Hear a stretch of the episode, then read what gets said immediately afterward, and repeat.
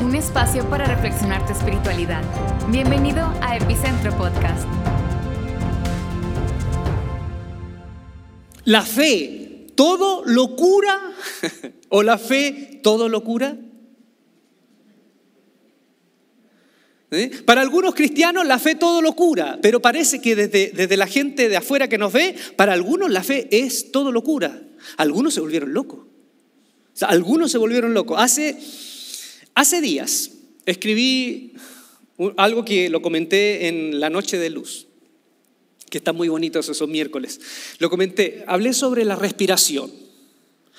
Y varias personas me escribieron diciendo que practicaban el tema de la respiración sosegada como ejercicio, etcétera, etcétera. Pero varios también me comentaron diciendo, eso es New Age. New Age. Y yo le pregunté a un señor en particular, a ver, ¿me puede explicar qué es New Age? y no me explicó. Yo recuerdo que en los 90, cuando iba a la iglesia, me hablaban sobre la nueva era, el New Age, que era como una onda que tenía que ver con lo místico, lo, oriental y también lo musical. Había toda una propuesta musical New Age. ¿Se acuerdan de Emia? Una de las exponentes de, esta, de, esta, de este tipo de música. Bueno, a nadie le entró un demonio por escuchar a Enya, no sé, no creo que no. Bueno, pero había un sector que veía esto como profundamente negativo. Entonces yo les pregunté a él qué era New Age y no me supo explicar. Y después yo le dije que hay estudios científicos que dicen que de acuerdo a ciertos ejercicios, que no es la meditación trascendental, sino ejercicios sin un vínculo religioso, un ejercicio que tú lo haces, que eh, pones la respiración de manera sosegada, esa tranquilidad pueda llegar a afectar áreas del cerebro que ni siquiera hasta ahora la ciencia puede llegar con bisturí y con operaciones ni con cirugías. Entonces yo le hablé sobre la psicología que lo valida. Y la respuesta de él dijo, ah, tú crees en la psicología, la psicología es un invento de ateos, paganos. Yo no creo en la psicología, yo soy cristiano y leo la Biblia. Y ahí yo le dije, sabes que yo con mucho respeto te invito a que leas otras cosas también. Está bien que leas la Biblia, pero lee más. Y la respuesta última de él fue, yo no necesito leer nada más que la Biblia. Esa es para mí la imagen o la caricatura de un cristiano, hoy hoy, no digo de todos los tiempos, hoy, en Latinoamérica, ni, siquiera pongámosles otro continente, en América, Latinoamérica. Esa es la caricatura de un cristiano. ¿Y qué significa ser cristiano evangélico? Cuando hablo cristiano evangélico, para la gente no creyente, ¿saben? Ustedes me imagino que deben saber lo que para otros significa cuando hablan de cristiano. ¿Qué es un cristiano para un no creyente? Yo a lo mejor quizás me equivoco, pero para mí lo que yo he percibido, ser cristiano evangélico para el mundo no creyente es ser alguien irreflexivo, moralista, extremo, ingenuo, doble estándar, fundamentalista, es decir, fanático y agresivo con quien piensa diferente. ¿Sí? Eso es más o menos el panorama de cómo nos ven. La pregunta es, ¿por qué llegamos a esto? ¿Por qué llegamos a esto? Jesús era así. La gente, ¿por qué? ¿Por qué se peleaban con Jesús? Los que se peleaban con Jesús. ¿Se peleaban por las mismas cosas de por qué la gente hoy nos mira y cómo nos mira? ¿Qué pasó hoy? El término cristiano evangélico es signo de una persona fanática, ignorante y reflexiva. Sobre todo irreflexivo alguien simplón, alguien que busca respuestas simples ante la vida, alguien que tiene pocos libros en la cabeza. Obviamente hay gente que es cristiana, evangélica, con todo el corazón, que no ha tenido posibilidad de estudiar. ¿Sí? Hay gente, yo tuve tíos que hoy están en la presencia de Dios, un tío que era diácono y era analfabeto, y él amaba a Dios con todo su corazón, pero él no tuvo la posibilidad para estudiar. No estoy hablando de ese, de ese sector de, gente que ha creído al, al Señor con todo su corazón y que no ha tenido posibilidad. Estoy hablando de otro grupo que tiene todas las posibilidades para leer un libro, para seguir preparándose, y no lo hace porque encuentra que eso es un signo de poca espiritualidad. ¿Me hago entender? Entonces hago la diferencia. Pablo dice en Romanos 12.2, en Romanos 12.2 dice, no se conformen a este mundo. Cuando habla de este mundo no está hablando del globo terráqueo, está hablando de un sistema de valores. No se conformen al sistema de valores o al paquete de valores de este mundo, sino, ¿se acuerdan ustedes lo que dice? Transfórmense. Transfórmense mediante la renovación de vuestra mente. Romanos 12.2. Otra caricatura, ahora me acuerdo. Una vez estaba en, en... ¿Dónde era que estaba? En Argentina. Estaba en un sector de Argentina, si no me equivoco, en Bahía Blanca, parte del litoral de, Argentina. Y estaba en la casa de un buen amigo. Y recién me había hecho un tatuaje. Yo me hice un tatuaje con el nombre de Yahvé. No lo muestro acá porque, porque he tenido algunos problemas con... No, porque además hace frío, ¿para qué voy a andar mostrando? Además no tengo brazos que mostrar también. Si tuviera los brazos de la roca, claro, andaría ahora con... Entonces, él me vio el tatuaje y, como me tiene buena onda, pero me quiere mucho, pero a la vez no, no, pudo, no pudo contener lo que había dentro y me dijo, Ulises, me dijo, yo por lo que he leído en la Biblia, muy respetuoso él, por lo que he leído en la Biblia, ese tatuaje es pecado. Porque la Biblia dice en Levítico, no te harás, no te harás eh, eh, laceraciones, ni heridas, ni imágenes, ni nada, ni nada en la piel. Y yo justamente lo veo haciendo asado. Y él viene de una iglesia en donde en la iglesia él, ellos tienen como dentro de sus normas el concilio apostólico cuando dice no comerás sangre, el concilio apostólico entre cuando acordaron el tema de los judíos, eh, Hechos capítulo 15, no comer sangre. Entonces él me dice eso, de no, no, el tatuaje es pecado. Y a él le gusta la carne eh, a medio punto, o sea, una carne casi cruda. O sea, la carne que a él le gusta, que a mi amigo le gusta, es casi que tú hincas ahí el, tenedor con el cuchillo y siente la raíz mm", ya, está cruda. ¿Me entiendes? Hay gente que le gusta, hay gente que tiene no sé, una cosa media para, para ir al doctor y le gusta la sangre. Y a él le gusta así, con sangre. Y yo, entre bromear, a que a mí me gusta tres cuartos más cocida, le dije, oye, tú me dices que es pecado, pero de acuerdo a la norma de tu iglesia, lo que tú estás haciendo es pecado. ¿Por qué? Me dijo, porque eso es sangre estás comiendo sangre. Y a él me miró y dijo, no, hijo, no, esto no es sangre, esto es juguito. Entonces se dan cuenta, eso es otra caricatura. Somos, somos literalistas en la Biblia en cosas hasta que nos aprieta el zapato y ahí le hacemos las interpretaciones y lo acomodo. Bueno, un poco de historia. ¿Por qué somos lo que somos? ¿Por qué los evangélicos en Latinoamérica tenemos unas ciertas características? A principios del siglo XX, en Estados Unidos, después de la guerra civil, se separan dos fracciones de cristianos protestantes. La primera fracción eran los cristianos que les llamaron cristianos liberales, porque eran cristianos más abiertos a los estudios científicos, eran más abiertos al tema de la evolución, aunque no eran, no eran, no eran darwinianos, pero eran más abiertos. Eh, y también eran más abiertos al estudio crítico de la Biblia. Ustedes pueden buscar, algunos de ustedes, si no, no, primera vez que lo escucha, cómo acercarse a la Biblia de acuerdo a ciertos métodos científicos de estudio. Eh. Entonces, ese grupo, un poco más abierto, tenía también la bandera del trabajo social. Yo les quiero decir esto, hasta antes de eso, finales del siglo XIX, principio del siglo XX, toda la tradición evangélica protestante tenía la fe, la predicación, pero tenía también el trabajo social muy importantes en su espiritualidad y en su servicio. Era muy importante. Si uno ve a Wesley, Lutero, Calvino, no era un tema solo que predicaban la Biblia, la salvación de las almas. Ellos se preocupaban de la economía, de la pobreza. De hecho, la escuela dominical, si alguno de ustedes fue a la escuela dominical o escuchó la escuela dominical, la escuela dominical surge en el corazón de cristianos protestantes en Europa y en Estados Unidos que vieron niños que trabajaban, que no tenían derecho, no tenían opción a la educación y ellos, más allá de presentarles las cuatro leyes espirituales, dijeron, estos niños para salvarse, la salvación también es educación. ¿Eh? Entonces tenían eso. Y los cristianos liberales, principio del siglo XX, estos, entre comillas, liberales, tenían fuerte el trabajo social, pero estaban más abiertos a esto. Entonces, en oposición a estos cristianos, hay otro surco que se, llamaban, se llamaron a ellos, ellos mismos se llamaron los cristianos fundamentalistas. ¿Y por qué fundamentalistas?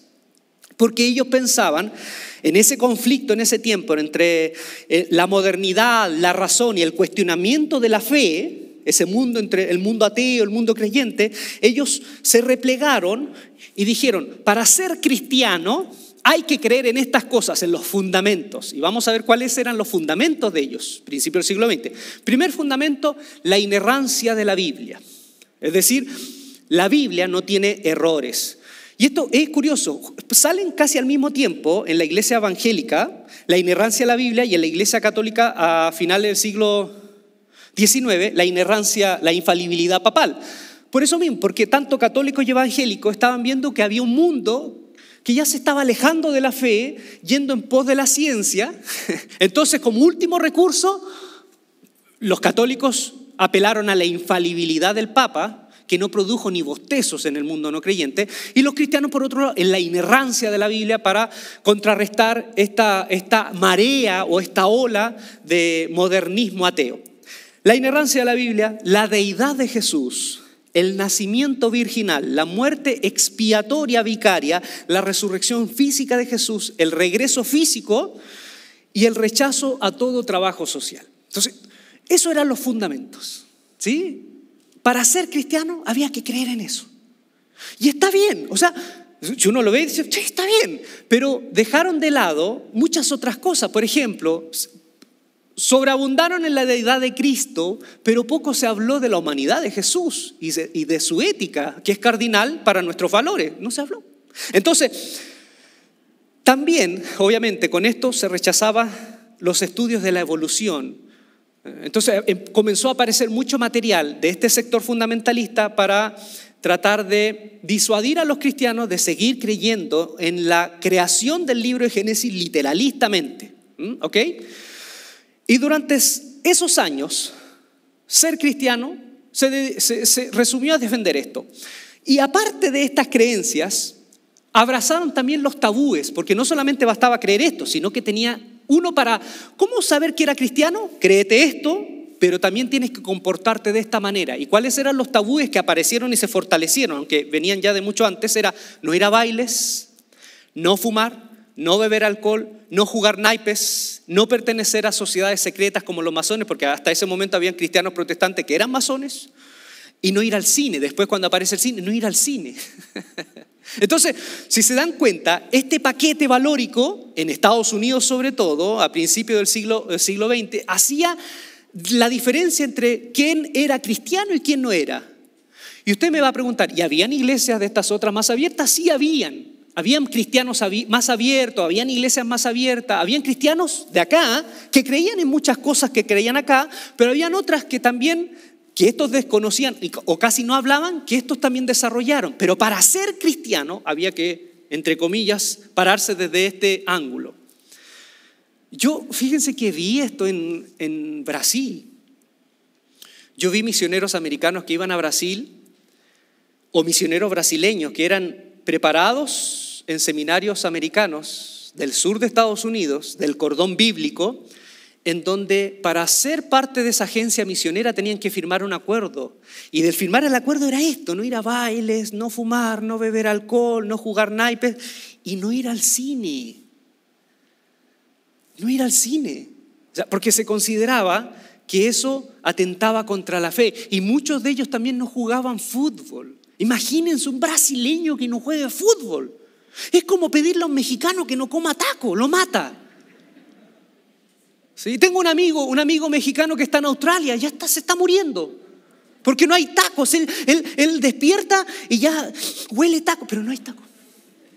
Entonces imagínense un brasileño que le prohíban jugar fútbol. Entonces, esto era, esto era ser cristiano. Incluso en los años 40 aparece un señor, Carl, Carl McIntyre, un señor pastor presbiteriano fundamentalista que llega a decir, para, para ponerle más cosas a esto, a este plato que ya es pesado, ponerle más cosas, llega a decir que para ser un verdadero cristiano uno debía separarse de la falsa doctrina, es decir, de este movimiento más abierto, separarse de las iglesias que enseñan esta falsa doctrina y separarse de cristianos que por muy amigos tuyos que sean, pero no han salido de esas, iglesias, te tienes que separar. Apelando al versículo de Pablo de 1 Corintios cuando dice, es imposible que los cristianos se salgan del mundo. Lo que yo digo es que no, no hablen ni saluden a aquellos que siendo cristianos viven los valores inmorales del mundo. Él aplicó ese texto sin ir al contexto y lo aplicó a esto.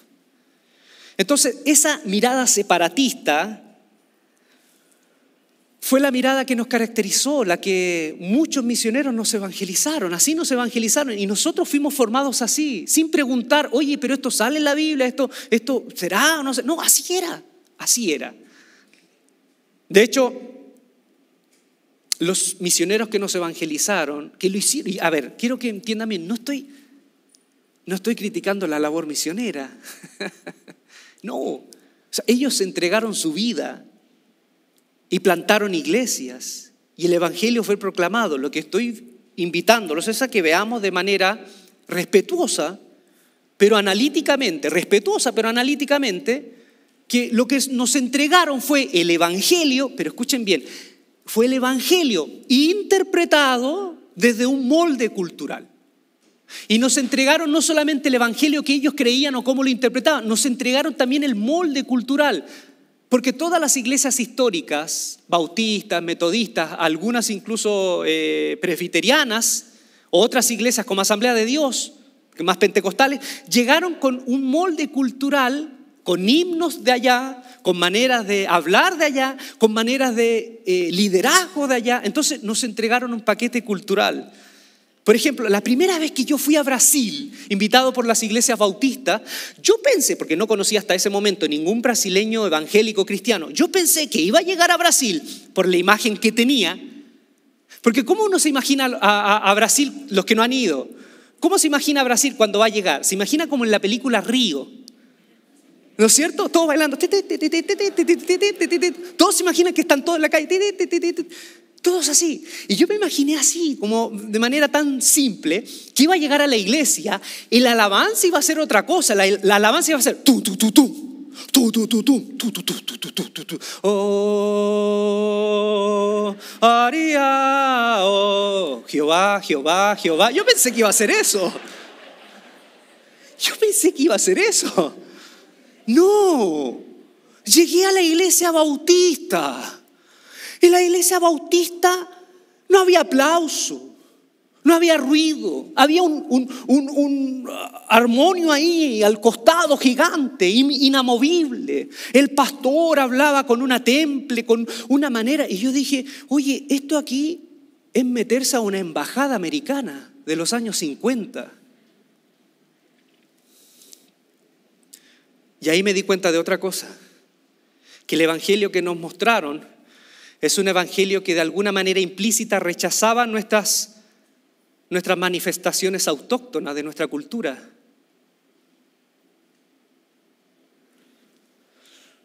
Pregúntese cuánto de nuestra cultura autóctona está en nuestras iglesias.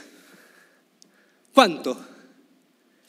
¿Cuánto de nuestra cultura, de nuestra música autóctona está en nuestras iglesias?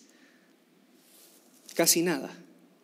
Entonces ahí nos damos cuenta que somos hijos de una manera de mirar el Evangelio en donde de alguna manera implícita, no digo que malintencionada, llegaron y nos dijeron, así se cree, así se viste, así se habla, y todas esas manifestaciones culturales no son parte del Evangelio.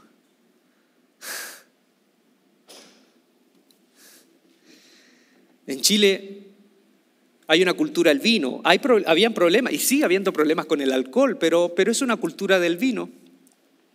Y en las iglesias cristianas por muchos años no se podía beber vino. Cuando en las venas de un chileno corre Cabernet Sauvignon.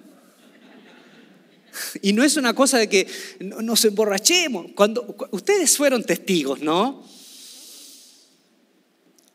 Cuando me invita Jesús Adrián noblemente para que hagamos un conversatorio y esto aparece en las redes, ¿en qué se fijaron casi todos los cristianos evangélicos? Ni siquiera en el arete. El arete, el arete mío, que es para muchos símbolo del anticristo, de la bestia, del falso profeta, ni pasó desapercibido, porque había algo más demoníaco en ese lugar. Aparte de Jesús Adrián, había algo más demoníaco y más herético más hereje que una copa de vino. Y todos empezaron, no, es que esto no, dijeron, no, es que eh, eh, tenemos que ser conscientes ¿Por qué los pastores? ¿Por qué, ¿Por qué tomar vino? ¿Por qué no pensar en aquellos que son alcohólicos? ¿Por qué no pensar en los hermanos débiles? Los hermanos débiles. ¿Quiénes son los hermanos débiles? Viejos con Biblia en mano que llevan 50 años en la iglesia y siguen débiles. Ellos son los que se ofenden. Porque una persona que se ha convertido al Evangelio y que ha venido del alcoholismo, ni ellos se ofenden. Ellos saben que en su fuero interno, en su conciencia, ellos no pueden, no pueden acercarse al vino. Además, Pablo cuando escribió eso, lo escribió a una iglesia en pañales. Lo escribió a una iglesia en pañales. Ya llevamos dos mil años de testimonio cristiano. Y yo, yo de verdad le dije, oye, sí, entiendo lo que estás diciendo, pero por muchos años los pastores nos hemos preocupado por mostrar esta imagen, esta imagen de que no, no bebemos vino, no, no, no, no hacemos estas cosas, y ni siquiera es emborracharse, porque nadie se emborrachó. ¿Por qué no mejor también mostramos que hay pastores que pueden tener una copa de vino y saben beber? Como Jesús sabía beber, como Pablo sabía beber. Pero yo no lo culpo, porque es una manera de ver el Evangelio que se imprimió en su cabeza, se imprimió en tablas de piedra.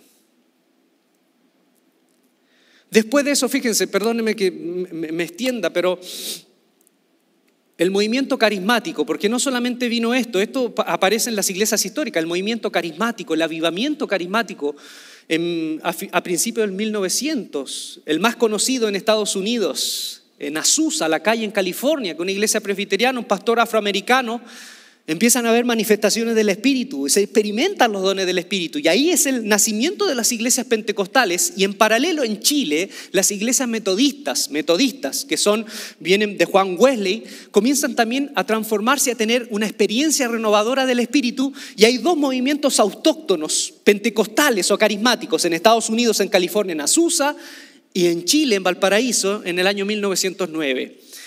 ¿Y, y qué es lo que produce eso? Produce que se experimentan los dones del Espíritu de una manera palpable, la gente lo, lo, siente, hay mucha pasión por predicar. El mundo Fíjense, es curioso esto, el mundo se ve como un lugar de misión, hay que ir a predicar, pero también se ve como un lugar sospechoso. Es como, el mundo hay que ir, pero no hay que quedarse. Se ve, se ve como un campo de misión, pero se ve un lugar peligroso. Se ve un lugar de misión, pero se ve un lugar sospechoso, en donde no hay que quedarse, no hay que ser del mundo. Se toman literales los tabúes, estos tabúes y estos acuerdos que vienen de los movimientos fundamentalistas. Hay una cosmovisión espiritualizada de la realidad. Todo se interpreta a través de demonios, espíritus. Y se interpreta literalmente como en los evangelios, ¿no? Que una enfermedad mental o un problema de descargas en el encéfalo que produce la epilepsia, no, no, se lee de acuerdo a los diagnósticos de hoy, que es una epilepsia, no, se lee desde como se leía en el mundo antiguo, es un demonio. se, leen literalmente algunas cosas. Aunque es importante la labor social para estos grupos, para estas iglesias, movimientos carismáticos, lo importante, aunque es importante la labor social, lo más importante es salvar las almas. Privilegiaron la experiencia por sobre la razón. Es decir, es que la Biblia dice esto. No, pero es que yo tuve una experiencia. Se privilegia la experiencia y se miraba con sospechas el estudio teológico, porque la letra mata y el espíritu vivifica. ¿Sí? Y aparte de eso, tenían una mirada, y esto lo podemos ver en algún momento, tenían la mirada de la escuela dispensacionalista. Perdone si a lo mejor hablo como en chino mandarín para algunos. La escuela dispensacionalista es una, es una manera de ver el apocalipsis o los, los textos apocalípticos, los textos del final del mundo. Entonces, la escuela dispensacionalista cree en el rapto secreto de la iglesia, cree en las dispensaciones en donde lo más importante para Dios es Israel y la iglesia es un paréntesis, es como una flatulencia, no, no, tiene realmente mayor importancia. Lo importante y el reloj de Dios es Israel, y aparte de eso es una espiritualidad escapista. Esperamos que el Señor nos rescate. Entonces lo que pase acá me importa un cacahuate. Eh, o sea, lo digo de manera drástica, de manera a lo mejor media grosera, pero lo que pase acá me importa un cacahuate porque lo importante es estar santo, sin mancha, yo preocupándome de mi salvación para cuando el Señor venga y me rescate y me saque de este mundo que está por destruirse. Y después, para terminar el, análisis, en Latinoamérica surge otro movimiento. De las iglesias carismáticas pentecostales surge el neopentecostalismo.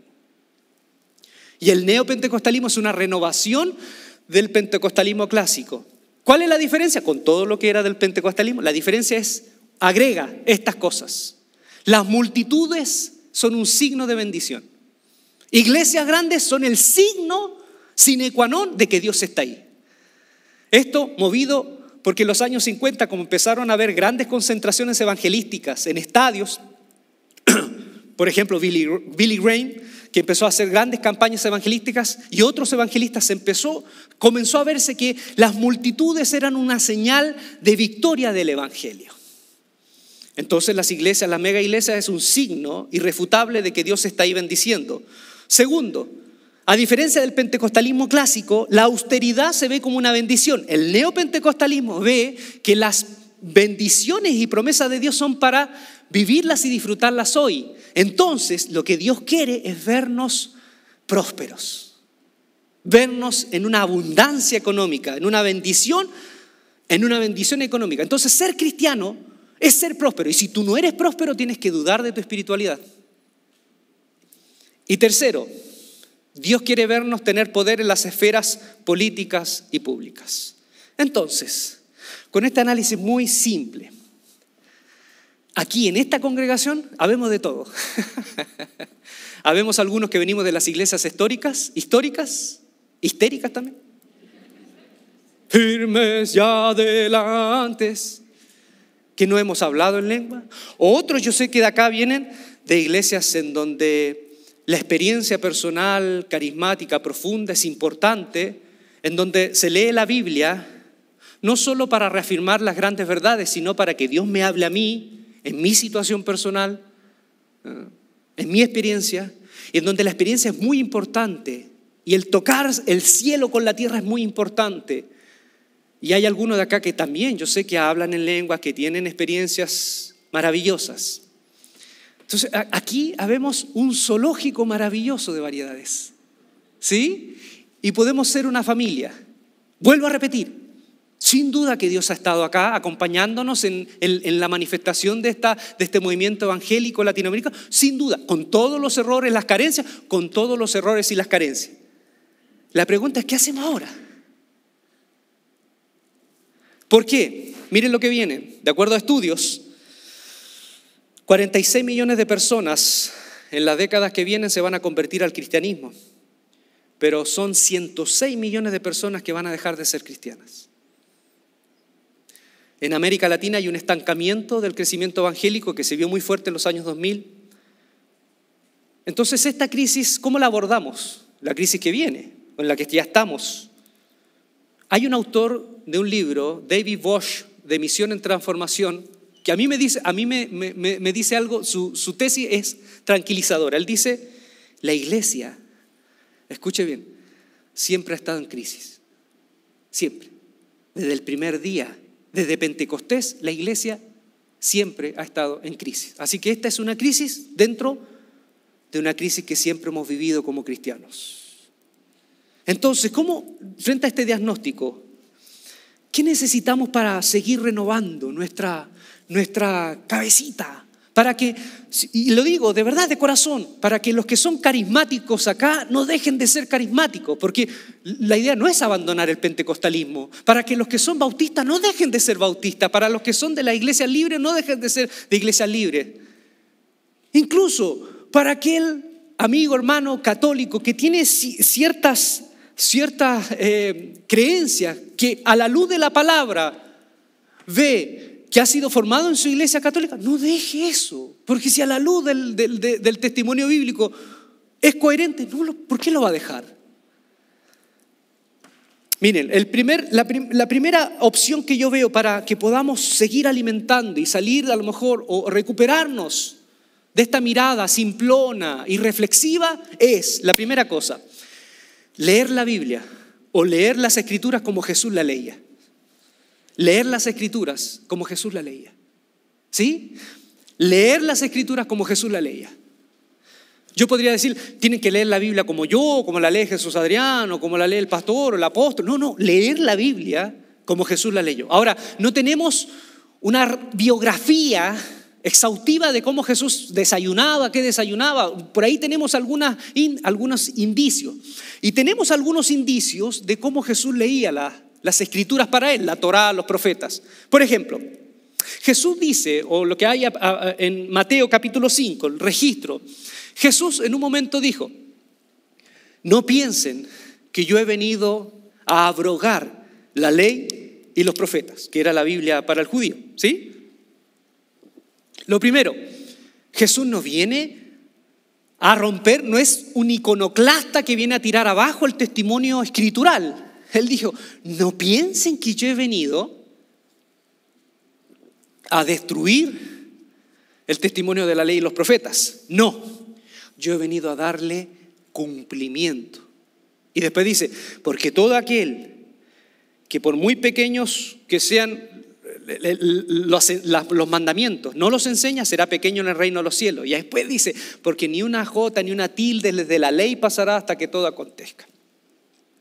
Ahora, la clave de aquí es que Jesús dice, vengo a darle cumplimiento. Y la palabra cumplimiento que pone Mateo en griego, plerosai, de, de donde es también la palabra pleroma, significa plenitud.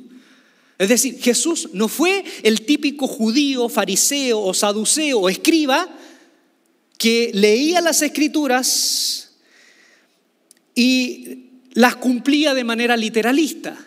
Aunque ni el judaísmo era tan literalista, pero Jesús no, no cumplía la ley de manera literalista como nosotros. Cuando Él dice, vengo a darle cumplimiento, el sentido es, vengo a darle plenitud, vengo a darle el verdadero sentido a la Torah. Le vengo a dar la verdadera explicación. Por eso que después dice, oíste que fue dicho, mas yo digo, oíste que, fue, oíste que dijo Moisés, pero yo digo esto. O sea, Jesús lo que hace es simplemente mostrarnos que su manera de pararse frente a las escrituras, porque obviamente Él es la encarnación de Dios, Él nos invita a que reformulemos, reformulemos la ley como, como Él nos invita a hacerlo. Entonces, no es una lectura literalista, es una reformulación, pero ¿en qué clave? Y aquí les voy a comentar. Por ejemplo, Jesús frente al perdón. ¿Se acuerdan que Juan el Bautista y Jesús de Nazaret bautizaban en el Jordán por el perdón de los pecados? Para el perdón de los pecados, ¿se acuerdan? Sí. Y uno se pregunta, oye, ¿y Levíticos? ¿Dónde quedó? Porque Levítico tiene todo un bagaje que dice que para que Dios te perdone tienes que hacer esto, tienes que hacer esto, tienes que llevar el animal, tienes que hacer esto otro. Y Jesús viene en el Jordán, al igual que Juan el Bautista, dice, arrepiéntanse y el Señor los perdonará. No es literalista, no sé si me hago entender. Jesús, por ejemplo, en Marcos capítulo 2, 7, le dicen blasfemo a Jesús, los mismos judíos, sus propios hermanos en la fe, le dicen blasfemo. Y blasfemo no es como hoy que las redes sociales te digan hereje, que no tiene ningún significado, o sea, no tiene ninguna repercusión. A lo más te quitan unos likes, a lo más apareces en una, en una página diciendo que, que eres discípulo de Bill Gates y no sé, otras cosas que inventan.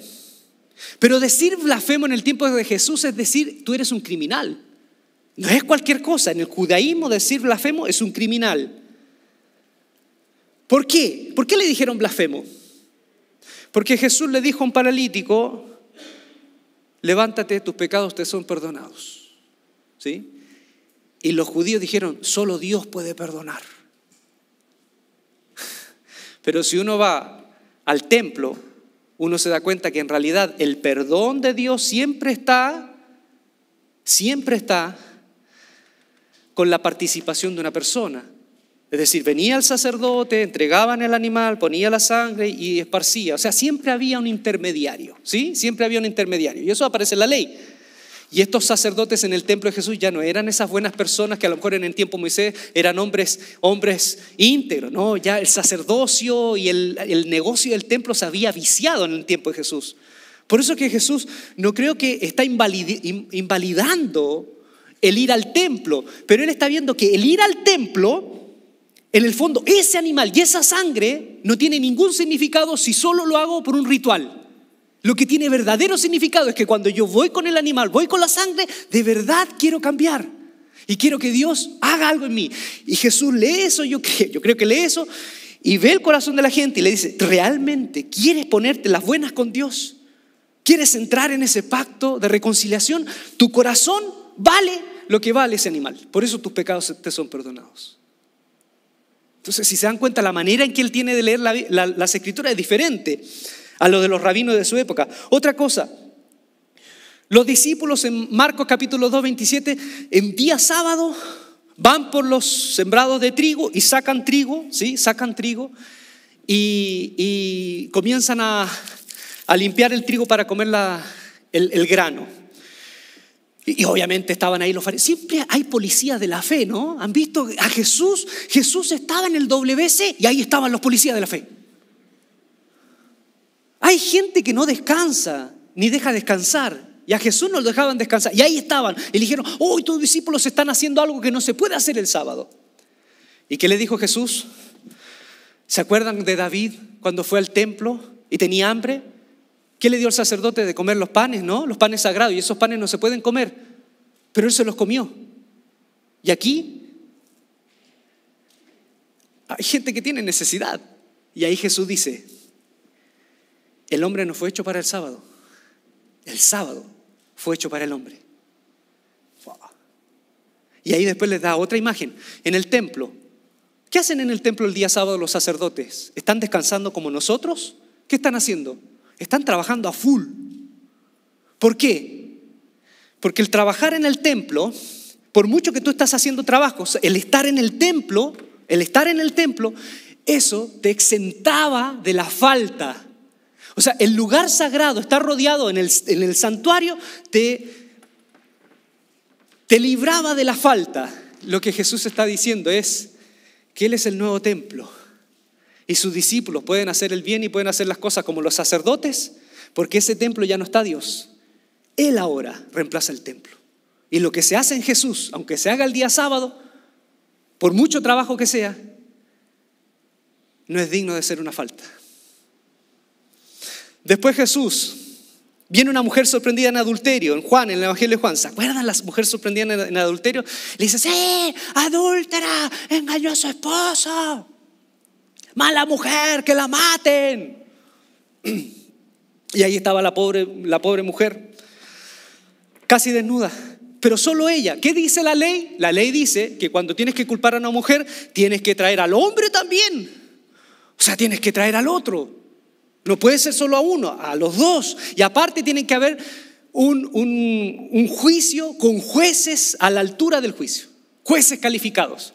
¿Eh? ¿Y qué, le, preguntaron los, los, maestros de la ley? Según la ley, esta mujer debe ser apiedrada. ¿Qué dices tú? Según la ley. Y Jesús pudo haberse metido y enfrascado a darle vuelta en la ley, en que también debían traer al otro, en que también debían traer a los jueces. ¿Qué dijo Jesús? Simplemente dijo, ¿ustedes se creen mejor que ella? ¿Se, dan cuenta que Jesús no se mete a discusiones de la literalidad? Después, Entra a una sinagoga Marcos capítulo 3, versículo 1 al 6. Entra a una sinagoga y habían líderes esperando. Habían unos también grabando para YouTube. Esperando. A ver si venía. ¿Solo o con Jesús Adrián?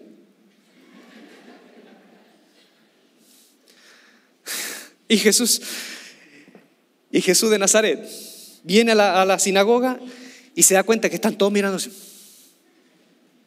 fariseos, escribas. Estos eran expertos, teólogos. Y Jesús dice, ve a un hombre que tiene la mano seca. Y llama al hombre la mano seca y lo pone en medio de la sinagoga, en el medio de la sinagoga. Miren, este acto no es un acto por, por, por, por default, no, Jesús intencionalmente lo trae de ahí, del rincón donde estaba olvidado, y lo pone en el medio de la sinagoga. Y ahí le dice, ¿qué es lícito hacer en el día sábado? Hacer el bien o hacer el mal. Y no respondieron. No les interesaba ese hombre.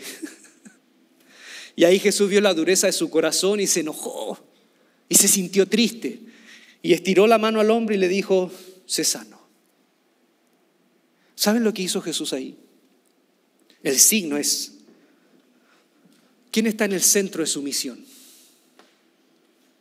La literalidad de la ley, el cumplimiento, el deber, eso está en el centro. ¿Saben lo que les digo yo que debe estar en el centro? la necesidad. Eso debe estar en el centro de nuestra profundidad bíblica, teológica, la necesidad de esta gente. Por eso que el hombre no es para el sábado, sino el sábado para el hombre. Y aquí tenemos dos maneras de cómo se interpretaba la escritura. Los fariseos, los escribas, interpretaban las escrituras, las interpretaban centrados en la ética del deber, de la norma religiosa. ¿Y cómo la interpretaba Jesús? En la ética de la necesidad. No, no negaba la escritura, pero sabía que toda la escritura tenía que ver con la obediencia a Dios, sí, pero también tenía que ver de la mano con eso, con lo que Dios más le preocupa, el pacto, el bienestar, el trato entre nosotros. Porque si uno va a la Biblia, el 85% de las veces que Dios habla, Dios habla de cómo nos debemos tratar y cómo nos debemos amar. Si eso es prioridad, ¿por qué no es nuestra prioridad? Por eso Jesús critica, por eso Jesús critica la, en el buen samaritano. ¿A quién critica? A la ética de esta gente. Por eso que Jesús critica la ética de estos religiosos. En el buen samaritano, el, sacerdote y el levita pasan por alto ante la necesidad de ese hombre. ¿Ah? Porque la santidad para ellos la santidad tiene que ver con el deber. Y el deber, el deber, ¿en qué, tiene que ver con eso? ¿Cuál es la profundidad de esa ética del deber? Es, es específicamente estar centrado en mi conducta, en mi salvación, en ser fiel cumplidor. En otras palabras, el que está centrado en la ética del deber, en el fondo está centrado en sí mismo. Él dice que es por Dios, pero en el fondo le preocupa su salvación, lo que debe hacer, lo que es justo, la imagen porque está centrado en sí mismo. Por eso que el samaritano, que no tiene toda esa estructura, va y se preocupa por ese otro. En otras palabras, cuando, cuando está ese hombre moribundo, el levita y el sacerdote, la pregunta que se hacen es, ¿qué me pasaría a mí si yo hago algo? ¿Qué le pasaría a mi santidad? ¿Qué le pasaría a mi testimonio si yo me involucro? ¿Qué me pasaría a mí? ¿Qué le pasaría a mi creencia si yo me involucro. ¿Y cómo pensó el samaritano? ¿Qué le pasaría a él si yo no hago nada? Si lo primero es leer las escrituras como, como Jesús la leía, lo segundo es dejar que Jesús nos abra la mente. Cuando Jesús se encontró con los caminantes de Maús, después los caminantes de, Maús lo invitan a la casa, Jesús parte el pan, y después estos van a la casa en Jerusalén donde estaban los discípulos y Jesús se les aparece, le muestra las heridas, come con ellos. Jesús hace tres cosas les abre las escrituras, les abre los ojos, les abre la mente. Por eso es que cuando venían caminando cabizbajos, viene el caminante y le dice, ¿de qué están? ¿Qué pasó? ¿Qué onda? Ellos dicen, no, es que nosotros creíamos, fíjense, en Jesús, varón poderoso. O sea, la imagen, ¿no? Varón poderoso en palabras, obras, que él iba a redimir a Israel. La teología de ellos era una teología triunfalista. La teología de la victoria se le hizo pedazos en la cruz. Entonces, en esa decepción teológica, viene el caminante y le empieza a decir, tardos de cabeza, duros. Pero no leyeron la Biblia de verdad. La leyeron solo desde, desde el molde que les enseñaron a leer. Yo les invito a leerla desde el molde de Dios. ¿Y cuál es el molde de Dios? Ese encuadre del poder, ese encuadre de solo los israelitas, dice que desde, desde, la, desde Moisés hasta los profetas y los salmos, Jesús les empezó, el caminante, que no sabían que era Jesús, les reinterpretó, les reformuló la cabeza, la Biblia. Yo me imagino que a lo mejor les empezó a decir, Dios curiosamente pocas veces eligió a los más fuertes y a los, a los hermanos mayores. Ismael pudo haber elegido, eligió a Isaac. Esaú pudo haber elegido, eligió a Jacob. Entre los jueces pudo haber elegido un hombre, pero en ese tiempo ningún hombre estaba a la altura y eligió a, una mujer, Débora. De los hermanos de David, todos eran hombres guerreros. ¿Y a quién eligió? Al más insignificante, al más pequeño, con olor a axila, con acné, con voz de gallo, del gallo Claudio, como, ayer a mi hijo tuvo de cumpleaños. ¿Cómo te sientes, Barú? ¿Ya te sientes su nombre? Sí, padre. O sea, ya, tiene 14 años. Y Dios eligió a uno así, a un jovencito. Entonces, la teología se les hizo pedazo y ahí le está reinterpretando. Y después llegan a la casa, Jesús parte el pan, se desaparece y dice, no ardía nuestro corazón cuando nos abría las escrituras y ahora Él nos abrió los ojos. Y después en Jerusalén van y fíjense lo que hace Jesús. Se le aparece a todos y ahí le dice, shalom, la paz.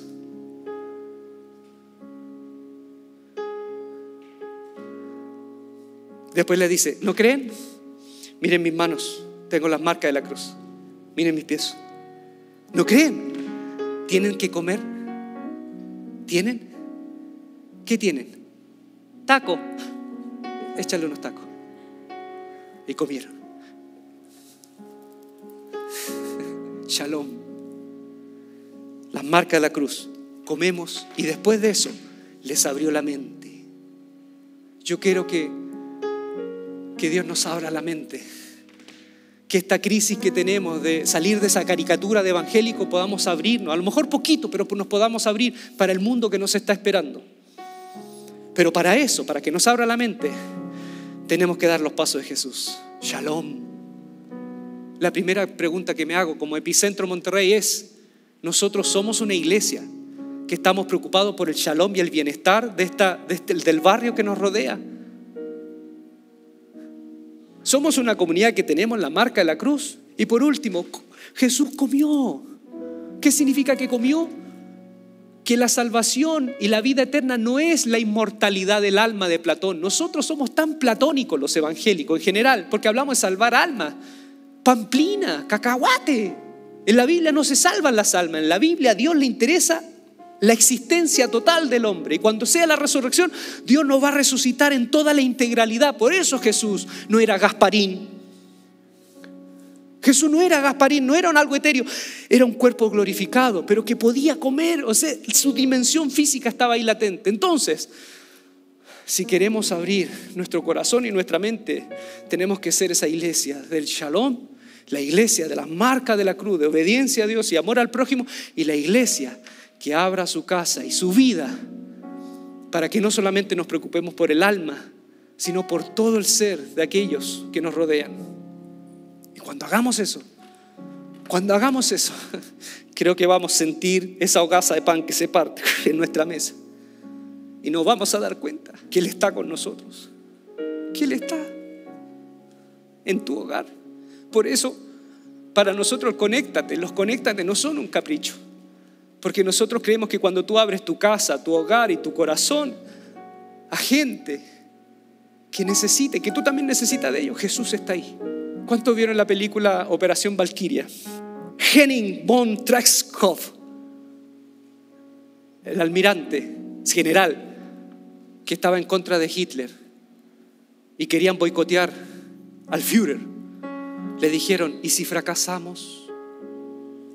Y él le responde, ¿se acuerdan en ese momento? Aunque fracasemos, no vamos a fracasar.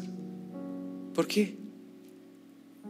Porque vamos a dejar un legado y vamos a mostrar que no todos los alemanes somos iguales. Y aunque fracasemos, no vamos a fracasar, porque vamos a demostrar que no todos los alemanes somos iguales, para que nadie diga que Alemania era la Alemania Hitler, que habían otros diferentes. Para que en un futuro digan, miran, todos los evangélicos eran irreflexivos, eran fundamentalistas, eran agresivos, pero hubo un grupo que intentó compartir el shalom, mostrar las marcas de la cruz y abrir la mesa y su corazón y su casa con un corazón diferente.